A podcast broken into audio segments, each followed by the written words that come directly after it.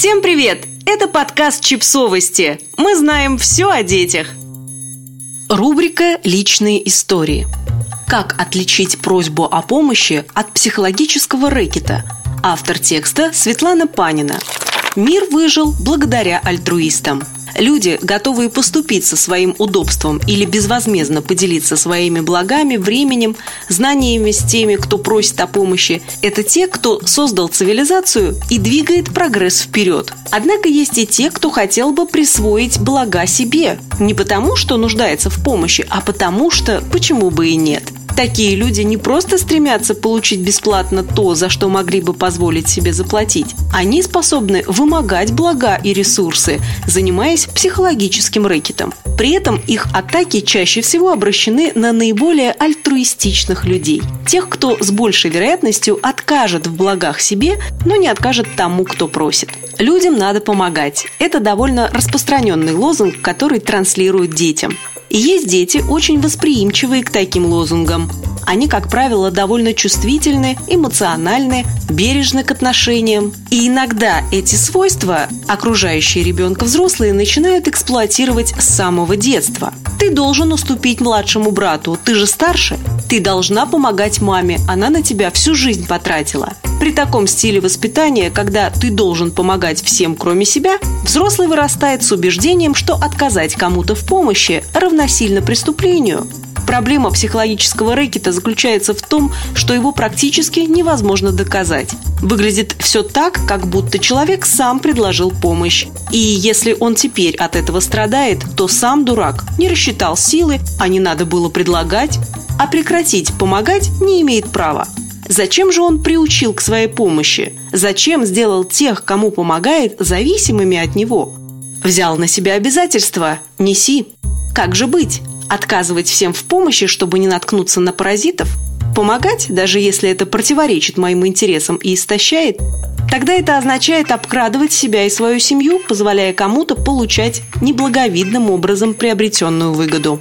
Есть довольно простой экспресс-метод, чтобы определить, в чем мы собираемся участвовать. Будет ли это моя добровольная помощь, в результате которой человеку станет лучше, а я буду ощущать себя щедрым альтруистом?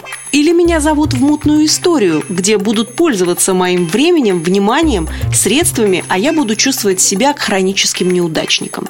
Достаточно задать себе мысленно вопрос, а что случится, если я не помогу? Если речь не идет о спасении чьей-то жизни, и лучше, чтобы не шла, если вы не профессиональный спасатель, то обычно последствия для того, кто не оказал помощь, не наступают. В том смысле, что просящая о помощи, скорее всего, извинится за беспокойство и будет искать другие способы и других людей для улучшения своей ситуации. Все, что у меня может остаться внутри, это легкое чувство досады, что появился повод проявить свои лучшие альтруистические качества, но, увы, не совпал с моими возможностями.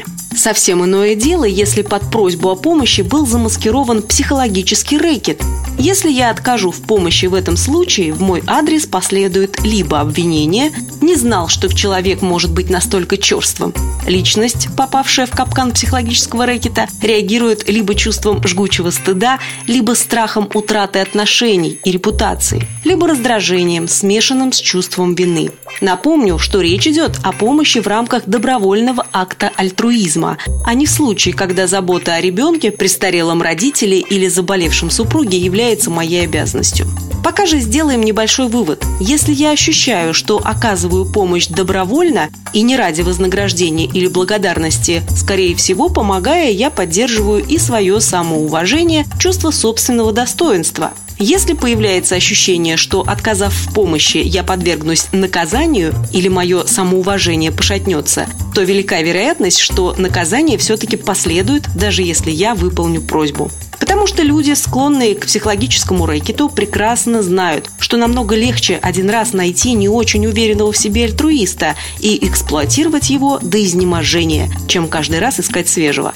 Паразиты всегда минимизируют свои энергетические затраты, поэтому сами не помогают другим и также не позволяют чувствовать себя хорошо и уверенно тем, кто помогает им. Хуже того, после того, как приходит осознание, что меня используют, а я своими руками помогаю людям наносить ущерб себе же, самоуважение падает совсем до нуля. Просьба о помощи – это приглашение к контакту с позицией уязвимости. И для многих эта позиция очень болезненна, потому что уязвимость часто была связана с унижением в предыдущем опыте. Поэтому многим так тяжело формулировать и озвучивать свои просьбы, и они предпочитают или до последнего справляться самостоятельно, или уже требовать с позиции силы, ссылаясь на законы, принципы справедливости или другие опоры.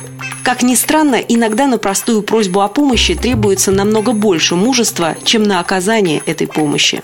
И это тоже тема для отдельного большого разговора. Подписывайтесь на подкаст, ставьте лайки и оставляйте комментарии. Ссылки на источники в описании к подкасту. До встречи!